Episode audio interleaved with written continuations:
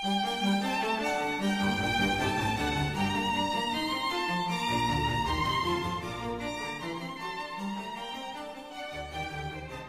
a todos e todas, estamos em mais um episódio de Celta Mania, Mania de Ser Celta, sejam muito bem-vindos. Eu sou Joab Nascimento e acompanhei vocês em mais um episódio. Para nos acompanhar e saber mais sobre o nosso projeto, nos acompanhe no Instagram, CeltamaniaCast, e para tirar dúvidas, mais informações ou entrar em contato conosco, celtamaniacast.gmail.com. Hoje nós falaremos sobre tradução, culturas e religião. E para isso, estamos aqui com o Jota, um amigo e um estudioso sobre o tema. Eu gostaria que ele se apresentasse um pouco. Oi, gente, tudo bem? Eu sou o J. Oliveira, eu sou politeísta helênico, já fui devoto dos celtas, mas os gregos me pegaram. Uh, hoje eu faço mestrado em literatura grega na USP, eu estudo Exildo. E tenho também um site chamado Aphrodisium, dedicado a Afrodite, que vocês podem encontrar no Facebook, no Instagram e aí o site é afrodisium, com N no final, ponto com. Pra gente linkar todos os... esse tema e tudo aquilo que a gente vai abordar aqui hoje. Então, traduções, culturas, religiões. Sim. Como a gente pode linkar tudo isso e começar a abordar cada um deles e como fazer essa, essa dinâmica entre eles. Primeiro, eu acho que pra gente pensar essa questão, né, a gente tem que entender o que, que é tradução, né? A gente está aqui falando basicamente de tradução de língua, né? De, de texto escrito. E a tradução de, de texto escrito, ela não é só simplesmente uma versão de palavras, né? A gente não a gente não vai pegar só as palavras, encontrar um correspondente na nossa língua e transpor isso. Quando a gente está fazendo tradução, né, a gente tem que pensar em várias questões. Uh, por exemplo, né? E aí entra o nosso tema, né? A questão das culturas e da religião, que é qual é a cultura de partida, né? Então, por exemplo, se eu estou traduzindo um texto grego, quais são os valores dessa cultura? Que tipo de produção é essa? É uma produção poética? É uma produção aspas, né? Científica, filosófica? De que tipo de produção a gente está falando?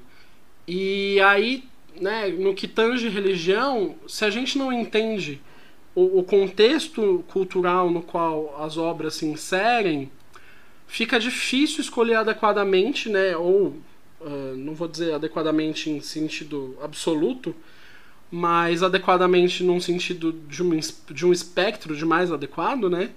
Uh, para falar de religião também, né? Porque para gente que estuda culturas antigas, uh, fica difícil se você não, não entende essa cultura você conseguir perceber como que a religião se manifesta, né? Na minha cabeça, pelo menos agora pensando sobre o que você acabou de falar, é quando é mais ou menos se usa como muitas fontes de estudos referente a uma determinada, vou colocar como civilização, que leva em consideração a cultura, isso é organização social, religião, a parte é, essa parte da fé e a língua, que aí eu acho que aí é onde entra a tradução dentro do, do e fazer esse link de, de todos esses elementos. Exato. E aí a gente tem que pensar, né? Vou, vou dar um exemplo. Eu tô eu tô escrevendo um artigo agora e aí eu tô estudando um pouco a questão do que é monstro na, na Grécia Antiga e para isso eu tô lendo um livro de uma colega minha chamada Camila Zanon. E aí, por exemplo, a nossa concepção de monstro é uma coisa muito negativa, né? Ou é uma coisa que assusta, ou é uma coisa absurdamente grande, ou ainda é uma coisa uh, moralmente ruim, né? E aí quando você pensa em monstro na Grécia Antiga, né? Aí a gente vai pensar em várias figuras, né? Você pode pensar em Tifeu, você pode pensar na Quimera, em coisas do tipo. Uh, que pra gente são monstruosas porque elas têm uma determinada configuração física mas quando a gente vai ver nos textos a, os, as denominações que essas criaturas recebem, elas não, essas denominações não remetem propriamente ao nosso conceito de monstro, né? E aí o que você tem na verdade é que o que a gente chama de monstros são manifestações divinas que se não dão algum, se não fazem parte de algum vaticínio, indicam a manifestação de alguma divindade.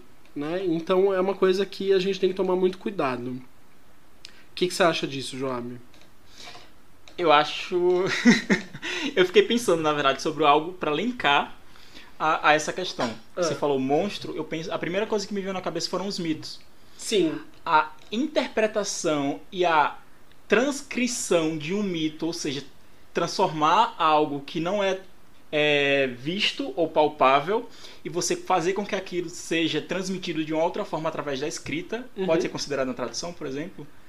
No sentido de você pegar um texto, por exemplo, algum texto em alguma das línguas célticas e passar para o português ou no sentido da própria interpretação do mito? Da própria interpretação do mito. No fim, a interpretação do mito, né, é, seja a partir do, da língua original, seja a partir de uma tradução propriamente dita, né, ela é uma tradução, né? Ela é uma, é, ela é uma maneira de leitura. A tradução ela implica uma maneira de se ler as coisas, né? E aí você tem na história da tradução várias problemáticas, né? Uh, tem, um, tem um ditado que diz que todo trai, tradutor é um traidor, né? Porque quando você está traduzindo, você, você tem que escolher o léxico. Uh, as palavras não são equivalentes absolutos, né? Tem termos em algumas línguas que se traduzem por frases inteiras em outras línguas, porque não dá conta, a gente não, não consegue abarcar tudo num léxico só. Então, sim, o mito é uma tradução, a, a interpretação do mito é uma tradução, né, para uma linguagem que converse com a gente, né. Na, na modernidade, a gente tem muita interpretação do mito pelo viés psicológico, né, sobretudo depois de, de uhum. Freud. Então, acaba que quando uma, uma pessoa que está mais envolvida com, com psicologia lê um mito e escreve sobre esse mito, ela vai ter uma leitura psicologizante. Uh, um antropólogo vai ter uma outra leitura desse mesmo mito, né, que vai dialogar com outras questões. Então, acaba sendo uma tradução, sim. Que o mito, ele não começa no âmbito, eu acho que ele tem um, um, uma ligação muito com o âmbito religioso. Sim. Assim, em primeiro, assim, em primeiro contato. Uhum. E depois isso depois, a gente pensando mais nos primórdios, por exemplo, eles tiveram uma evolução e hoje a gente tem acesso a eles de uma outra forma, que é o escrito, a história do mito contada, que virou escrita. Então acho que ele acabou sendo traduzido de algo que não era um escrito uhum. para poder passar outro em, um outro em outro formato, digamos assim. Sim, eu particularmente tenho várias várias restrições quando eu, eu generalizo o mito, porque o mito, de forma geral, ele parte de tradições orais. Eu não conheço, e aí é, uma, é um limite meu, eu não conheço nenhuma cultura em que o mito já nasça uh, como uh, uma literatura escrita. Né? Ele é uma tradição oral, né? e aí isso na Grécia, sobretudo, se reforça. Uh, essa tradição oral se repassa de forma oral por muito tempo, até que em um determinado momento essa algumas versões dessas tradições orais são tomadas como versões, uh, usando termos anacrônicos, né, canônicas. E aí essas versões canônicas, dependendo da, da região, vão ser vão começar a ser registradas, né? E aí esse processo diz muito, né, sobre, sobre isso. E aí você vai ter mitos, né, sobre... Aí eu vou falar de Grécia porque eu não, uhum. eu não me atrevo a, a entrar em outras culturas no limite eu me meto com a romana, né? Mas na Grécia, quando você começa a ter registro de mito, por exemplo, tem alguns teóricos que sugerem que Homero só foi registrado por escrito, de fato, no século V. E aí que no registro de Homero, que é, que é o que chegou pra gente hoje, uh, você tem várias adaptações, né? Vamos chamar assim, adaptações dessa cultura oral, que conversam melhor com, a, com uma determinada audiência, né? Então, por exemplo, na, na Ilíada, você tem o episódio de Afrodite salvando Enéas. Uh, e aí, em um determinado ponto, Poseidon vai falar que Enéas foi salvo porque ele está destinado a ter uma grande linhagem. E aí, alguns dos estudiosos de, de Homero vão dizer que, na verdade, o que está por trás dessa, desse texto é uma audiência de, de uma elite descendente de Enéas que faz com que o texto fique dessa maneira, né? acho que os gregos e os romanos são meio que referências quando a gente vai pensar, principalmente na questão de. Eu vou puxar um pouco para os celtas. Quando a gente tem alguns textos ou algumas referências que são do das explorações militares ou entre outras feitas uhum. da expansão dessas culturas, então a gente tem muitas fontes que são que fizeram parte dessas, dessas explorações, dessas expansões. Por exemplo, a gente vai levar em consideração as traduções e como se dá esse desenvolvimento da tradução, tanto de textos mais arcaicos, textos mais antigos, e como ela foi evoluindo, no caso, pensando na tradução, por exemplo, dos dias de hoje. Quais foram as mudanças e os elementos de que hoje a gente consegue ter uma noção bem mais é, técnica, criteriosa, até pelos os estudos voltados para a área. Como a, pensando no, na evolução, digamos assim, das culturas e do desenvolvimento das traduções e línguas. É. Como a tradução, ela, se ela tem uma abordagem, por exemplo, diferente, quando é tratado de textos clássicos e textos mais modernos, atuais. Entendi. Bom, é, de forma geral, né, você vai ter sempre no processo da tradução o problema da ideologia do seu tradutor. Por exemplo, recentemente uh, teve uma americana que retraduziu a Ilíada. Aliás, mentira. Aliás, teve uma também que retraduziu a Ilíada mas aqui virou notícia, sobretudo, foi uma moça que traduziu a Odisseia. E aí ela foi a primeira mulher a traduzir Homero depois de muitos séculos de homens traduzindo Homero. E aí no processo de tradução dela, ela constatou que a maioria dos tradutores projetava, por exemplo, visões misóginas em cima das personagens de Homero. Então, usando termos pejorativos e afins, né, que não estavam no texto grego original. Então, a perspectiva uh, moral, religiosa e afins, né, sempre vai permear a tradução. Por exemplo, o Odorico Mendes, que foi, se eu não me engano, o primeiro tradutor da Ilíada no Brasil, uh, num período em que a cultura latina, sobretudo, era muito forte no Brasil, né? ele traduz Homero, que é um poeta grego, que usa nomes gregos no, no, no, vamos chamar assim, no texto, né? E aí na sua, na sua tradução ele vai transformar todos os nomes gregos em romanos. Porque primeiro tem essa ideia de que uh, existe uma transposição possível entre o nome dos deuses gregos e latinos em estrito senso, né? Todo, todo mundo tem um correspondente. De uma certa maneira isso não é 100% errado, mas quando a gente vai para o âmbito do culto, a coisa dificulta um pouco. Mas é, uma, é um viés. Você tem uma cultura que favorece uma cultura latina, e por favorecer essa cultura latina, ela, essa tradução latiniza um texto grego.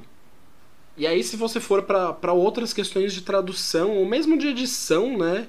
Durante o período militar, vários textos brasileiros foram censurados, né, no sentido de não poderem ser publicados, e tiveram vários textos que foram adaptados para poderem ser publicados.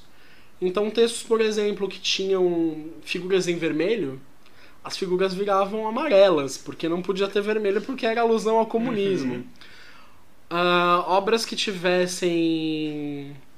que, que apresentassem uh, com hábitos moralmente problemáticos, mas não repreensíveis de todo, eram puxadas notas para falar, olha, é, por exemplo, fumar não é uma coisa legal, consumir tal coisa não é bom. Tem uma coisa muito higienista em cima desse processo todo, né? Aí eu lanço a pergunta, mas para mim teriam, eu imagino que sim, teriam muitos problemas, porque hoje em dia, por exemplo, a gente não tem muitas pessoas que falam línguas antigas, línguas mortas. Grego, vou usar como grego exemplo, gaélico no nosso caso, uhum. o gaulês. Então a gente não tem tantos, tantos é, pessoas que têm esse tipo de conhecimento para fazer esse tipo de leitura e fazer esse tipo de tradução. Uhum. Então o que geralmente fazem? Eles pegam de uma outra língua, que geralmente é o inglês, o alemão, o francês, e traduzem pra gente. Uhum. E, e isso, a tradução da tradução é que muitas vezes tem um, um a, a escadinha um pouquinho maior. O que isso pode é, a tradução da tradução é sempre um problema, né? Porque na verdade você não está propriamente traduzindo o autor que você uh, pretende ler ou transmitir, né? Você está, na verdade, traduzindo a ideia, uh, a, a leitura que alguém fez daquele texto, né? Então sempre rolam alguns problemas, porque, por exemplo, né? Vou voltar ao exemplo do monstro. Se você tem, por exemplo, o termo grego pelor, que designa uh, um portento, um prodígio, e aí você vai num tradutor, como muitos que, que a minha amiga constatou, que, que escolhem traduzir pelor por monstro, aí você vai para o inglês, para o francês, né, traduzir o la monster e afins, você não vai, desconhecendo a língua original, conseguir acessar e ter o senso crítico de que aquele monstro talvez não seja um monstro, né? E aí nesse processo você propaga determinadas ideias que não fazem parte da cultura que você quer acessar por meio daquela tradução. Não sei se, se ficou claro isso. Então, por exemplo, suponhamos eu vou pegar o caso de Afrodite. Geralmente a gente não traduz o nome dos deuses, mas os deuses têm epítetos. Uh, e aí Afrodite tem dois epítetos que são muito conhecidos, né? Porque foram, foram difundidos por Platão e tal, que são os epítetos de Urânia e Pandemos. Urânia dá para traduzir por celeste. Né? É uma tradução mais ou menos, a gente pode chamar de colada e com pouca margem de erro, porque é a ideia. Agora, pandemos é um termo que em grego vai designar uh, num sentido mais literal, uh, de todo o povo, mas que num âmbito cultural diz muito mais do que só Afrodite de todo o povo. E essa Afrodite de todo o povo, né, a Pandemos, sobretudo por via da leitura de Platão, ficou uh, conhecida como a deusa do sexo vulgar, do sexo carnal tal. Agora suponhamos que você tem um tradutor que escolhe traduzir Pandemos em vez de só uh, trazer o grego, é, é, latinizar o grego, vamos chamar assim, né? E aí ele vai lá na sua tradução, por exemplo, portuguesa, e, e traduz por Afrodite de todo o povo. Aí, suponhamos que vem um francês, esse não é um caminho muito comum, e resolve traduzir essa Afrodite de todo o povo. Aí ele entende que de todo o povo é uma Afrodite comunitária. E aí a ideia vai se propagando, uhum. né? E aí se perde aquela, aquele sentido inicial do pandemos, que no contexto grego remete a muito mais do que só ao sexo, uh, vamos chamar vulgar, tem todo um, um, lado político por trás desse epíteto e afins, né? Eu estava conversando hoje, por exemplo, com, com um aluno meu de grego. Por exemplo, Palas Atena, uh, o primeiro nome de Atena, né, Palas, diria respeito a alguma coisa vibrante. Aí tiro o lado grego e traduzo por vibrante Atena. Tudo bem, tem a sua correspondência etimológica tal, vibrante.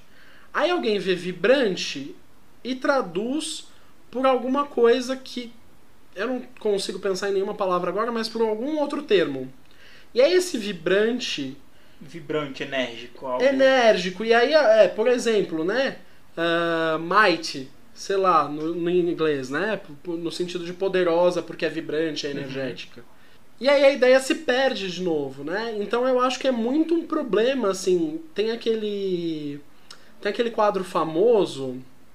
Eu não vou lembrar agora a, a frase em francês, mas é, é uma imagem de um cachimbo. E embaixo está escrito: Este não é um cachimbo. E é basicamente isso. A tradução ela não é o cachimbo. Ela é uma imagem do cachimbo. Uhum. E aí quando você resolve tirar uma foto da imagem do cachimbo, tirando, tá, e aí você tira, por exemplo, a imagem do cachimbo sem a frase este não é um cachimbo. Então você descola muito. Eu, pelo menos eu tenho, eu tenho essa concepção que é um problema assim, né? Eu já vi casos de pessoas que pegaram para traduzir coisas gregas a partir do inglês. A pessoa portu no português fez uma escolha uh, questionável, e aí, uh, porque ela escolheu uma coisa que geralmente não é traduzida. E quando você volta para o grego, aquele termo não fazia sentido Sim. nessa tradução. Mas por quê? Porque veio do inglês. Então é uma coisa muito problemática. Como é que vocês veem, por exemplo, a questão de tradução e interpretação? A interpretação é uma tradução de algo Por exemplo, do que a gente estava falando de mito agora há pouco. também. Olha, na tradução, eu acho que a gente não se preocupa muito com a ideia de que uma interpretação é uma tradução. Porque a interpretação, a gente, a gente tem o âmbito da exegese, né? Da análise e da própria interpretação do mito, né? Da... Esqueci o termo agora. Da hermenêutica do, da coisa, né? E por mais que a gente possa entender a interpretação como uma tradução, à medida que eu tô pegando uma coisa que tem uma determinada forma e tô apresentando ela de uma outra forma para você que seja mais inteligível para você, a gente pode chamar isso de tradução, mas em sentido estrito não é tradução. Seria algo mais pessoal? Ah, talvez não pessoal, mas assim como né, jornali nenhum jornalista é imparcial, nenhum tradutor é imparcial. Uhum. Então, por exemplo, você tem. De novo, a gente volta nos exemplos da, da hermenêutica do mito, né? Se você tiver uma verve psicológica, você vai ler o mito de uma determinada maneira. Se você tiver uma verve histó- histórica, você vai ler de uma determinada maneira. Se você tiver uma verve sociológica, você vai ler de outra maneira. Né? Os mitos na antiguidade, ah, eles foram lidos de várias maneiras, né? Então você tem, por exemplo, a- os dois grandes cânones, né? São Homero e Hesíodo na, na Grécia. E aí eles são lidos por Platão de uma forma crítica. Platão vai descer a lenha em Homero e Hesíodo porque não é assim que se fala dos deuses. Vocês estão desrespeitando os deuses. Porque afinal de contas, né, os deuses em Homero, eles traem, eles armam armadilhas, enfim, eles fazem coisas que para uma moral mais mais restrita, né, são duvidosas. Uhum. E aí você vai ter depois os estoicos, que, por exemplo, vão fazer leituras alegóricas de, de Homero. Ele vai falar, não, pera, gente, a gente não pode criticar Homero tanto assim, porque o que ele está falando aqui é quase para um iniciado. Né? Essa, é, essa cena aqui diz respeito a uma outra coisa. Então são traduções, são, são formas de traduzir. É uma tradução de palavras e de termos? Não. É uma tradução de, de imagens e de ideias. Né? Mas em sentido estrito não é propriamente uma tradução. Eu vejo um... que talvez possa ter muitas, é, não sei se questões técnicas, mas por exemplo, dentro do nos dias de hoje a tradução de um nível mais industrial, digamos assim, por editoras e tudo mais, se traduz algo sem ter conhecimento do conteúdo, simplesmente da língua. Sim, isso é, um- é um segundo problema, né? E é um passo importante no processo de tradução, né? A- as línguas elas têm expressões idiomáticas, né? E essas expressões idiomáticas não são transponíveis em absoluto, né? Você não consegue passar aquilo ah, de uma maneira literal, né? Aquilo tem que ser repensado para fazer sentido. E aí a gente entra num dos processos de escolha da tradução, né? Que é quando a gente está traduzindo, a gente quer passar para o nosso leitor ah, de uma maneira talvez um pouco mais artificial o que está dito no texto original, ou a gente quer aproximar o, o texto original do conhecimento do, do leitor. Né? Então, por exemplo, em grego, e aí a gente vai começar a falar palavrão, mentira, não é palavrão, gente. em grego você tem uma, uma expressão que é bale e escóracas, que numa tradução literal é vá aos corvos. Agora, você pega um, por exemplo, isso, é- isso ocorre muito em comédia antiga, né? Em Aristófanes, por exemplo. Aí você vai pegar esse bala e escóracas, traz para uma tradução do português e coloca vá para os corvos. Se eu for encenar essa peça, ninguém vai entender que diacho é vá para os corvos. Então, uma opção é eu traduzir alguma coisa do tipo vá para o inferno. Que é, é, é mais ou menos a ideia, né? Então é sempre uma escolha. Agora, por exemplo, no que, no que tange religião, e aí o próprio termo religião é um problema, né? Ah, você tem que tomar muito cuidado com a maneira que você vai aproximar isso. Algumas coisas você vai ter que fazer nota de rodapé. É uma experiência ideal para o leitor? Não. porque é um pé no saco você, você ler lendo nota de rodapé. Mas se você está fazendo uma, uma tradução, por exemplo, sei lá, de Exildo, visando uma, uma leitura politeísta religiosa, você vai ter que fazer escolhas. Né? Eu estava de novo conversando isso com meu aluno hoje. Por exemplo, uh, as duas traduções que a gente tem da Teogonia de Exildo, escolhe, uh, os dois tradutores escolhem por traduzir os nomes, por exemplo, das musas. Né? Então você tem Calíope, você tem Terpsicor, você tem Erato. E aí os tradutores vão traduzir por Belo Canto, Amável e coisas afins. Para uma, uma leitura literária, é interessante, porque você acessa aquele conteúdo e aquele conteúdo se processa de uma determinada maneira. Agora, para uma leitura politeísta, que quer conhecer o nome dos deuses, como é o nome dos deuses, fica estranho você ler, porque você vai falar, tá, que, que divindade é essa que está se referindo? Né? Isso não faz muito sentido para mim. A maioria dos nomes dos deuses gregos são difíceis da gente ter etimologia e de traduzir. Por exemplo, Dioniso. Tem algumas etimologias que vão dizer que significa deus de Nisa, que era uma ilha. Que a gente escolha que seja esse o sentido etimológico e traduza. Você vai traduzir o nome do deus sempre por o deus de Nisa? fica estranho. Né? Não é isso que, você está acessando, né? Hoje eu vejo muito nos textos referentes principalmente a, a, aos deuses ou quando eles vão questionar um determinado termo ou muitas vezes, por exemplo, é, um cargo, uma função dentro da sociedade, eles partem para esse tipo de leitura. O druida, dru e weed. Uhum. Então eles tentam separar, fazer todo aquele recorte para poder tentar encontrar, por exemplo, a origem e principalmente da origem, por exemplo, de que língua veio, de, uhum. então fazer essa leitura. E acho que dos deuses não, não, foge muito. É, não foge muito. Eu acho que em um determinável, num determinado nível uh, teológico é super interessante você ter, você acessar a etimologia do nome de Deus, porque aquilo te abre uma perspectiva que às vezes não está nos mitos. Uh, por exemplo, tem uma etimologia para Afrodite. Eu posso estar errando agora, porque faz tempo que eu li essa etimologia, mas que diria que Afrodite significa nuvem clara. E aí, por meio desse nuvem clara, ela seria uh, uma deusa propriamente celeste e uma deusa mais que celeste, uma deusa propriamente associada à aurora, associada à aurora, né? É uma leitura tem alguns outro, algumas outras leituras que vão ver no, nos morfemas de, de Afrodite a ideia de senhora. Isso traz um nível muito legal, né? Mas você não vai conseguir passar isso para um, uma tradução sem que ela fique extremamente truncada, estranha, né? Uhum. Você vai lá traduzir o nascimento de nuvem clara. Não sei, não, para mim não funciona. É interessante, mas etimologia não é propriamente tradução também, né?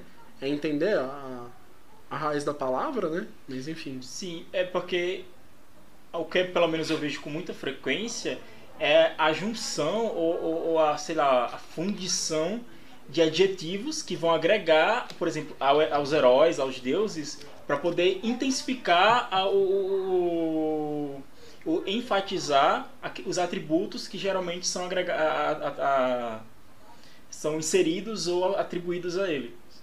É, é o que são os epítetos, né? Uhum. E traduzir. A tradução de epíteto eu já acho menos problemática, né? Porque geralmente o epíteto ele tem alguma. Se ele não tem uma, uma raiz nominal, né, que vai jogar ele para a função propriamente de adjetivo, ele tem uma raiz verbal que vai jogar ele para o campo de um adjetivo de ação né? Então, ai, eu vi isso faz um tempo, mas eu não tô lembrando nenhum nenhum adjetivo. Por exemplo, você tem o o, o, epíteto de Zeus aigioiko, que é o portador da égide, né? Por trás desse aigioiko tem um verbo, que é, que é o verbo mais o objeto, né? Então é, se eu não me engano, é aigis e oikos. E aí isso significa aquele que detém a égide. Né? Aí eu acho traduzível. Uhum. Como, enquanto adjetivo, às vezes também. Né? Mas às vezes tem conceitos, né, por exemplo, a gente estava falando de pandemos. Como é que você traduz pandemos? Você tem a você tem a etimologia, você tem o sentido destrinchado de pan e demos, mas você não consegue traduzir isso por Afrodite é, de todo mundo. Fica estranho. Alguns não funcionam muito bem. Mas de modo geral é menos problemático. Né? Eu não vejo tanto, tanto problema. Como que é para os celtas isso? É problema. É problema. então, que eu acho que a gente tem muitas questões, por exemplo, de, de conteúdo. Uh, principalmente quando a gente não tem conteúdo escrito dentro da escrito pela própria cultura então a gente trabalha muito com a questão de é, tradução e interpretação dessas traduções muitas vezes do conteúdo dessas traduções e fazer comparações e linkando que, eu, não, que não que não seja diferente em outras com outras civilizações ou estudo de outras civilizações uhum. mas acho que entre os celtas ele acaba sendo muito mais é questão de você conseguir tipo a gente pegar dados de várias fontes linguísticas, histórias arqueológicas e mitológicas e fazer esses links e ver o que vai batendo para conseguir chegar nessa, nessa, nessa, na informação de que realmente a, a, o que seria mais válido, o que seria mais correto a, e construindo essa, esses materiais. Por não ter um material construído pela própria cultura, que aí seria só a gente se preocuparia, se preocuparia muito mais com a tradução. É, eu lembro que quando eu eu tava aspirando ao druidismo, né? Eu fui, eu sempre tive essa verve meio, meio academicista de querer estudar coisa a fundo e, e afins, então eu fui atrás de obras celtas para ler, né? Coragem. Pois é. e aí, uh, a única, eu acho que é uma das únicas, um dos únicos textos celtas que eu encontrei na época era uma Mabinogion. Uhum.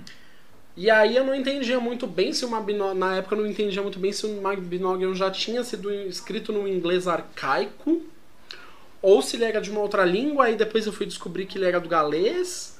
E aí eu falei, tá, onde eu estudo galês? Né? Porque a, o curso de letras da USP, por exemplo, tem mais de 10 línguas lá pra você estudar. Agora, galês não é uma delas, né? E aí fica, um, fica uma coisa complicada. E aí eu descobri que basicamente a maior fonte de. maior fonte historiográfica para os celtas são os romanos. Então, eu acho que no, no caso de vocês, né? É, você tem um problema que é uma. Você tem primeiro o problema que é que você vai entrar na literatura romana por meio de uma tradução, tradução em português dentro dos romanos, você vai entrar nos celtas por meio de uma, vamos chamar assim, de uma tradução cultural da forma que os romanos entenderam os celtas. É, tá, deixa eu, deixa eu fazer uma, uma, uma linha de problemas aí. Eita! Geralmente, a maioria das pessoas, ou boa parte delas, vão ter acesso ao português no máximo, muitas vezes, o que é mais comum é partir para o inglês. Uhum. Que diminui uma, um, um, um probleminha, uma escadinha. Mas, por exemplo, é ter a cultura que você está, que você está estudando, está se interessando, vista e interpretada por uma outra cultura que não, que não, não participa da, da, do convívio daquela outra.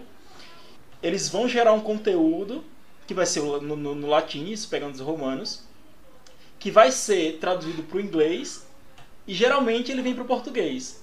Então, não só a tradução, mas também a leitura e interpretação de um povo, de uma cultura a outra cultura, isso dá várias, vários conflitos. Sim, isso dá muitos conflitos, porque se eu entendi bem, você está falando sobretudo de uma tradução para o português a partir do inglês, a partir do latim, que é uma leitura da cultura celta a partir da perspectiva romana, é isso? Fechou, é isso aí. É isso. é, a coisa fica bem, bem problemática, mas eu vou. Eu acho que é mais interessante da gente se deter no, na ideia da perspectiva romana acerca dos celtas, porque eu acho que desse, desses passos é seguintes a gente já falou, uhum. né? Do problema de você pegar de uma língua. Uh, de uma língua zero, vamos chamar, passar para uma língua receptora e essa língua receptora é recebida por uma terceira, né? Que a gente já falou da questão de traduzir, por exemplo, os epítetos, né? Uhum. E, e, e, afins. a questão da. Eu tô chamando de tradução aqui porque é essa interpretação, né? Essa ideia de que uma interpretação é uma tradução. Quando você tem um romano olhando para um celta, você tem um romano olhando para um celta. Assim como os tradutores do século XIX, que são em sua maior parte positivistas, são homens do século XIX, cristãos na sua maioria, olhando para uma Grécia antiga ou para uma Roma antiga ou para qualquer coisa desse tipo, ao produzir seus conteúdos, né? Entre os estudos de, de Grécia a gente tem um, um autor canônico aí que é o Bruno Snell, que tem uma problemática gigante porque ele faz uma leitura positivista do, dos textos gregos, enfim. E aí eu vou voltar para o meu terreno seguro, que é a Grécia, né? E aí é uma questão que, que eu vejo sempre ter muito problema, né? Uh, por exemplo, por muito tempo vigorou nos estudos de Afrodite a ideia de que haveria uma prostituição sagrada dedicada a Afrodite. Essa, essa perspectiva partiu sobretudo do texto de Heródoto, que vai para o Oriente Próximo, e aí provavelmente olhando cultos como de Astarte, Ishtar e afins, em que mulheres eram dedicadas aos templos. Eu não lembro agora qual era, qual era a civilização, mas tem inclusive, inclusive uma civilização que dizia que a mulher só podia casar depois de se prostituir ao menos uma vez. Ela ia para um, um local lá, e nesse local uh, elas ficavam esperando alguém querer pagar por elas. E aí, né, as, a, as consideradas mais feias acabavam ficando lá muito tempo até poder se casar. Enfim, e aí, qual que foi o problema disso? Heródoto, quando faz a sua leitura das culturas, ele parte de uma perspectiva grega. E aí ele tenta projetar para a Grécia o que ele está vendo também, né? Então uh, tem uma historiadora que eu adoro, chama Stephanie Lynn Budin, que ela vai falar. Heródoto falou isso. Os estudiosos de Oriente Próximo assumem Heródoto como uma fonte inquestionável.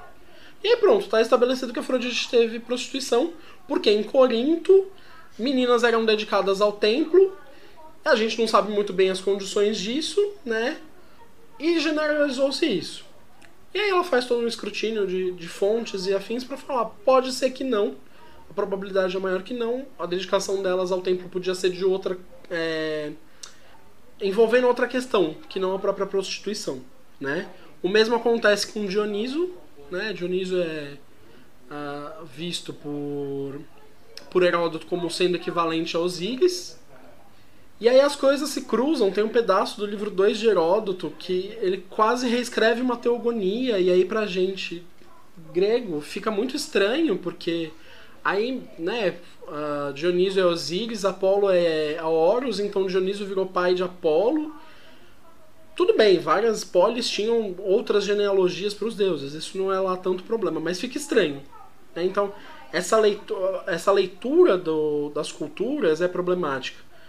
Eu tava lendo um livro esses dias sobre magia na Grécia Antiga, né? E aí o, a ideia de magos parte do magos persa.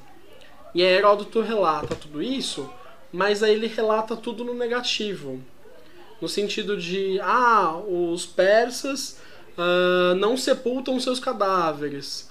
Os persas não erguem altares e templos para os seus deuses os persas não fazem X ou Y. Quer dizer, toda a visão de Heródoto é a partir do grego pro, pro, pro estrangeiro, vamos colocar assim, porque ele pega várias culturas. A mesma coisa acontece com os romanos. Né? Eles têm a sua visão de mundo, eles cruzam, né? nesse processo rola muito sincretismo, que é um processo natural do, do encontro de culturas. Só que a tradução que eles fazem, moralmente, eu acho que sobretudo disso, é um problema aí a gente consegue fazer uns links bacanas. uh, então, quando você falou do mito do, do Mobnog em especial. Uh, Qual o mito? O, não, o, o texto do, do Mobnog. Ah, sim. Então, uh, assim como vários outros registros de mitos, eles vieram a partir do, da cristianização. que é não só uma outra cultura, mas uma imposição de uma outra religião, outras morais, outros valores sobre aqueles mitos. Se eu não me engano, os Edas nórdicos têm o mesmo problema, né? Tanto é que, se eu não me engano, o, o Ragnarok, né, que é o fim do... Não sei se é o fim do mundo, o fim das eras, como é que é isso nos nórdicos, não é meu, não é meu foco. Mas eu já li coisas a respeito de que uh, a ideia do Ragnarok é uma adaptação da mitologia nórdica a uma cosmovisão e a uma escatologia propriamente cristã, né? Isso a gente consegue, a gente consegue, a gente encontra na, na leitura dos mitos muitas coisas questionáveis, muitos padrões questionáveis uh, algo que é ainda mais uh, anterior a, a essas questões é, do texto escrito, dos mitos, além da cristianização, entra, entra a questão da, da humanização dos deuses. Tem uma leitura que seria uma interpretação de, um, de uma divindade, você trazer, uma, trazer a sua interpretação, a interpretação de um grupo X, uhum. aquela divindade que aí entra aqui como se fosse um novo culto, por exemplo. Seja a outras civilizações, outros povos que adotam determinadas divindades para o seu culto. Uhum. Épona, por exemplo, é uma que meio que ficou popular entre os romanos uhum. por um período.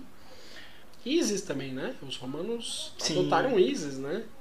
A questão de que a gente tem de mais arcaico de culto às divindades célticas era, é muito mais direcionada à paisagem natural. Então, incluindo os nomes quando a gente vai relacionar a mitos e quando a gente faz uma leitura com uma percepção um pouco maior do, do mito, elas estão sempre relacionadas ao nome de um rio, ao nome de uma montanha, sei lá, os seios uhum. de Anu, as montanhas. Ah, o Danu, o próprio rio. Então a gente tem essas leituras que são muito mais arcaicas e acabou sendo fazendo parte do desenvolvimento da cultura e o contato com outras culturas e trazendo essas, essas influências, que aí é comum em toda a sociedade. O desenvolvimento Sim. a evolução vai fazendo com que ela vai fazendo a partir dos contatos que ela, que ela e dos efeitos que ela vai tendo com o ambiente externo. Uhum. Mas eu acho que a coisa, você deu os, os exemplos dos rios, né? E aí da, da adoção de Epona e eu falei de Isis entre os romanos. Eu acho que nesse ponto a gente tem que tomar um pouquinho de cuidado com a ideia de, de propriamente tradução barra interpretação. Porque o, o sincretismo, e aí tem uma professora da USP que prefere o termo assimilação, que não é propriamente um sincretismo no sentido de uma, aspas, mistureba, uhum. né? É um sentido de você ter contato com uma coisa e você assimila aquilo para sua cultura. Uh, e aí eu não sei, num senso bem amplo, a gente pode chamar isso de talvez uma tradução do deus celta para o contexto romano, mas ainda acho que é meio estranho a ideia de tradução, uhum. né? Agora, isso a gente está falando de, de, de, de, povos e culturas politeístas. Sim. Né? Agora, quando você passa de uma cultura politeísta para uma cultura monoteísta, eu acho que a coisa fica mais complicada. Né? E aí talvez a gente consiga pensar num processo mais interpretativo, né? Porque uma coisa é eu, romano, ter, entender os deuses celtas que eu não conheço de uma determinada maneira. Agora, outra coisa eu acho que é um monge, um, um padre cristão, lendo os mitos e a própria filosofia e tentando adaptar aquilo propriamente a uma, uma visão cristã. Vários deuses viraram santos, né? Brígida virou Santa Brígida, Sim. né? Eu ouvi outro dia alguma outra santa que eu não lembro o nome agora, mas não sei se é Santa Kergwin, alguma coisa do tipo. Não duvido. Mas eu não sei muito bem onde a gente consegue chegar com isso, dessa coisa da ideia da tradução. Falando aqui, me pareceu quase que tudo, tudo a visão do romano sobre o celta e a do cristão sobre o romano, talvez tenha alguma coisa de próxima, mas não, não sei muito bem. Agora, uh, você tem alguns problemas, por exemplo, da ordem da filosofia, né? Tava falando disso com um amigo meu outro dia, que é a leitura das culturas a partir dessa perspectiva, né? Então, uh, o cristianismo, por exemplo, é muito devotário do pensamento platônico e aristotélico, né? Porque Platão, por exemplo, tem a ideia do, do uno, Aristóteles tem a ideia do motor primeiro, e aí os cristãos vão entender que os dois filósofos estão remetendo a uma ideia de monoteísmo, então o monoteísmo já estaria no cerne da cultura uhum. grega no século V. Uhum. Né? Então aí eu, eu acho uma, uma transposição problemática. Né? Porque aí você.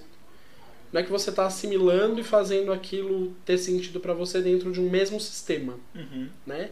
Você está descaracterizando aquilo e enxertando no seu sistema. É diferente. É. Né? Ou, por mais que os romanos tenham adotado os deuses deuses romanos e adaptados para o seu, seu contexto, os próprios gregos, né? A gente tem discussões acerca de quais deuses são propriamente gregos e quais não, né? Afrodite, Apolo, Cibele e a, e a história vai longe, né?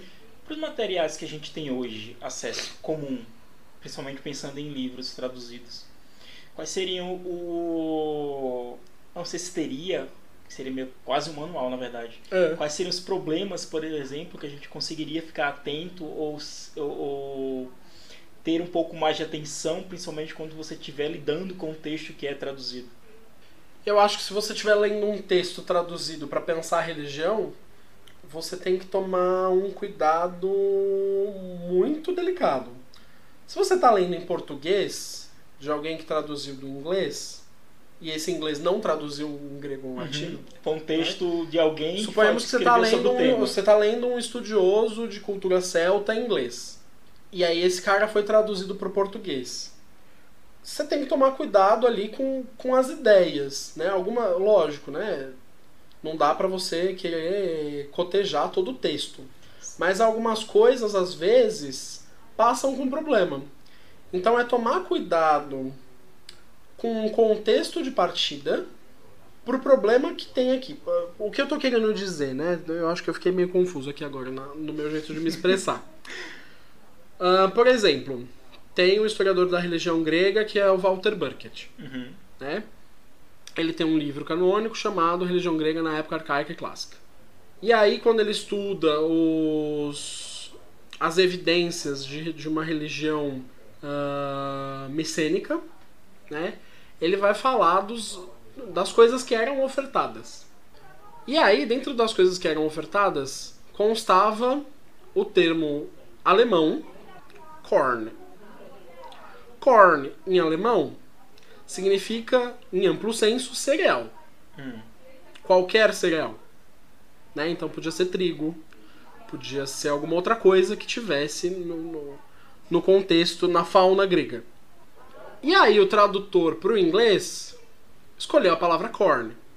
Corn no inglês, até onde me consta, eu não sou especialista em inglês, diz mais respeito a milho do que a cereais em geral. A gente já teve esse problema também no, em alguns textos. E aí eu fui conversar com o meu sacerdote atual.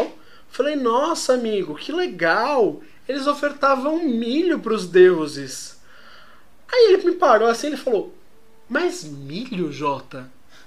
Eu falei, é, nossa, é verdade, você falou agora, me, me, acendeu a luz. Eu falei, verdade, né? Milho é uma coisa tão, tão americana, né? Tão. Eu falei, ué, que diacho é isso? E aí eu fiz todo esse mapeamento, eu não sei alemão, eu fui cotejando o texto para chegar onde estava a palavra corn e perceber isso. Então, assim, é quase aquela, aquela dica de mãe, né? Duvide de tudo. né? Se você acha que alguma coisa pode não ser muito, não fazer muito sentido, duvide, né? Se você, enfim, não tem muito para onde fugir. A gente, né, mesmo traduzindo às vezes, né, tem Horácio dizia que até Homero de vez em quando uhum. dormia, né? Então algumas coisas passam e a gente acaba é, reproduzindo coisas que não são. Né? Acho que pode entrar também na que você já tinha falado também bem, bem, bem no começo do, do das suas falas é que eu acho que se estende tanto a uma, uma, uma preocupação barra é, cuidado, por exemplo, quando você está lendo um texto, assim, como você procura saber quem escrever, qual a especialidade daquela pessoa, saber qual a área de conforto daquela, daquele, daquele tradutor. Exato. A área de formação, ou algo que. Os textos que geralmente ele, é, é, ele, ele traduz. Exato. Que acaba tendo familiaridade maior e conseguindo. Eu acho que para literatura, literatura em geral, né, a gente sofre muito mais com isso. Né? Porque, por exemplo, uh, quem vai traduzir, sei lá, um Burkert? Provavelmente ou vai ser alguém muito renomado na, na língua alemã, né, entre os, os ingleses, ou vai ser alguém que é um par, ou seja, outro historiador da religião. Então ele tem limites do que ele pode traduzir. Né? Por exemplo, você não vai dar um texto, uh, sei lá, de Descartes para uma pessoa simplesmente formada em francês. Porque se ela não domina o léxico de Descartes, uhum. esse Descartes vai chegar estranho. Né? A gente teve isso nos gregos. Eu não vou mencionar o título da obra, mas traduziram um compêndio uh, sobre filosofia grega, cujo autor eu também não vou falar. E aí, nesse processo de tradução, erraram terminologias absurdas. O cara não dominava o filósofo que estava sendo que estava sendo estudado e aí confundia os títulos das obras dele. E aí isso né, gera um, um, grande problema, porque a gente está num contexto acadêmico, né? A gente não está nem num, num, contexto diferente, né? Para o literário, geralmente as editoras fazem o quê? Elas procuram pessoas ou que têm um, um hábito literário daquela área, né? Então, uma vez eu fui fazer revisão de um livro infanto-juvenil. Eu leio livros infantos juvenis, né? Uh, mas recentemente eu fui recusado um trabalho de revisão de um texto filosófico porque eu sou da área de letras. Super entendo e acho super justo. Eu, uh, Platão defendia a especialização da, das profissões e às vezes eu acho que isso tem que ser muito bem levado. Uh, então eu acho que assim, tem -se que tomar muito cuidado. viu alguma informação? tenta checar em uma, uma, umas fontes a mais, né? Porque geralmente a informação uh, que já está é, canonizada no, nos estudos de alguma coisa, elas são recorrentes. Uhum. Agora, se você vai num, num autor inglês e lê que tinha milho na Grécia, aí você vai ler no outro e lê cereal, vai em outro e lê cereal, alguma coisa tem de errado no uhum. milho, né? Então, basicamente é isso, assim. Eu deixo só um aviso, na verdade. eu não sei se quem, quem tá ouvindo sabe ou, ou percebeu esse detalhe. Muito dos materiais que a gente tem em português voltados principalmente para a cultura celta, céltica, os livros em especial, estou direcionando esse, esse alerta, em português de Portugal, nem português Brasil. Eu acho que você lê um português que não é do Brasil e tentar interpretar. E muitas vezes tem umas palavrinhas que são. Tem um joguinho de cintura ali, uma, pia, um, um, uma pegadinha. Uhum. É, são só os cognatos, né? E acaba tendo uma interpretação meio que errônea Sim. da coisa. São, são os falsos cognatos, né? Isso pega qualquer estudante de, de idiomas, né? E quem dirá o leitor desavisado, né? Uhum. Então pega, né? Você tem termos em várias línguas que dão a impressão de que são uma coisa, por exemplo, em francês tem pourtant, que é entretanto, mas parece com o nosso portanto. Uhum. E aí você entende a coisa errada e a coisa se estende, né? então por isso que o entendimento da língua é legal. Eu não vou falar né, que todo mundo tem que ir lá aprender gaélico, tem que aprender grego antigo, mas tentar se alfabetizar no, na medida do possível para conseguir comparar alguma coisinha ou outra, porque, é, olha, tradução, no fim das contas, é uma cilada. Assim, lógico, não, não tô falando não leiam mais traduções, tradução é uma coisa terrível, não é isso. Mas quando você está estudando uma cultura, uma sociedade, uma religião e afins, você tem que tomar muito cuidado com o modo como o seu tradutor está entendendo aquilo, né? Uh, e não pense que é só para os antigos, não. Né? Na, na faculdade eu fiz uma matéria de uh, conceitos de Bíblia hebraica. porque né, vamos conhecer mitologias diferentes. e a professora lia a Bíblia hebraica, que foi traduzida para o grego. E ela falava: tem um grande problema em você traduzir uma língua como hebraico, que é uma língua. Eu não sei se o, termo está certo, porque enfim, eu não estudei hebraico, foi uma ou duas aulas que ela falou disso. Que é uma língua um pouco mais aberta do que o grego, né? Porque no, no hebraico você tem uma série de consoantes que, pelo contexto, você preenche com vogais. E aí os graus dessa vogal, né? Então, por exemplo, Karata. Não, não existe essa palavra, acho que não existe em hebraico. Então, por exemplo, karata significa caráter. Tô, tô aqui puxando só por, por som. Se você tiver querete, significa costume, por exemplo. Agora, se você tem coroto, é, enfim, você vai ter lei. Né? Então você tem essa mudança semântica. E aí, quando você traduz a, a Bíblia do hebraico para o grego, você sedimenta uma leitura. Então tem uma série de problemas nisso. Você, então, né, a gente falou da, da ideia de interpretação como tradução, mas a tradução é sobretudo uma interpretação, uhum. é uma escolha, não tem jeito. A gente sempre busca dar algum tipo, por exemplo, não sei se teria uh, umas noções desse tipo de tema, ou você tem um pouco mais de conhecimento, ou um pouco mais de respaldo sobre esse tipo de conteúdo, que a gente acaba dando umas indicações de conteúdo referente, seja um artigo, que geralmente são textos menores, mais diretos, referente a, a traduções, ou como funcionam as traduções, ou para as pessoas terem um pouco mais de, de, de, de conhecimento referente. Isso oh. pode ser desde, eu falo texto porque geralmente é o comum, mas N coisas que você pode assimilar, desde artigos a. Olha, Uh, agora, agora, eu não tenho nenhum título preciso para passar, mas eu vou passar pro Joab depois.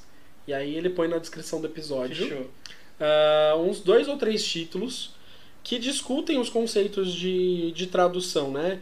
E aí vai se falar daquela ideia que, que eu falei no começo, né? De se você vai. Se você traduz. Se você traduz e se você consegue, né? Traduzir uma cultura nos próprios termos dela, né? E aí a gente pode pensar naquele escóracas, né, que eu falei. Se você tem que aproximar mais do seu público para aquele texto se tornar um texto nativo, né, do, da, da língua. E aí também a questão da, da assimetria, né, dos sentidos das palavras. Enfim, a discussão é longa, né? Tem tem um ramo todo de estudo só de tradução, né? E é muito interessante, assim, eu acho. É, eu fui para letras porque eu queria estudar religião, né? Mas por que, que você não foi para história, para sociologia ou qualquer coisa do tipo? Porque na letras eu ia passar cinco anos estudando Grécia. Na história eu ia passar um semestre, dois semestres e na filosofia três. Então quer dizer, eu achei que pela língua eu ia chegar em mais coisas de fato. Eu cheguei, mas quando eu comecei a ler, eu comecei a perceber a importância que a tradução tinha no processo de entendimento de uma determinada teologia, de uma determinada concepção de mundo. Porque só ler tradução dá uma ideia, mas é, é, é, é a metáfora lá do cachimbo. É a imagem de um cachimbo, não é o cachimbo. Você consegue entender a anatomia do cachimbo, você consegue esculpir um cachimbo, mas você não consegue pegar o cachimbo, né? Da imagem, é isso que eu quero dizer. Então eu vou passar assim uns dois ou três livrinhos tem tido coisa muito legal. E aí o, o ramo, né? Você vai discutir tradução poética, tradução. uh, tradução literal, transformar poesia em prosa e afins e, e a coisa vai.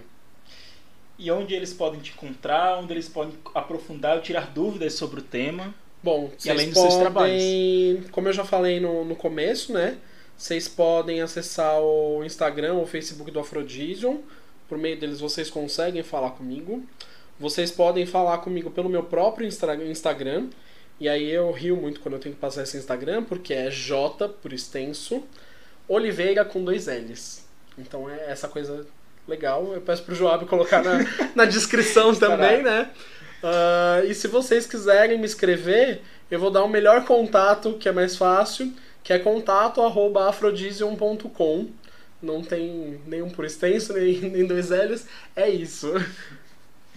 Então, muito obrigado pela participação, pela sua doação de conteúdo. Imagina, eu, eu adoro. gente, eu adoro falar, eu acho que vocês perceberam isso. Então, precisando, querendo conversar, estamos abertos. Então, caso vocês. É, primeiramente, agradeço a audiência, vocês que nos acompanharam até aqui. É, para mais dúvidas, entrar em contato, reforço o nosso Instagram, arroba celtomaniacast nosso e-mail celtomaniacast.gmail.com e estamos aí. Muitíssimo obrigado e até a próxima.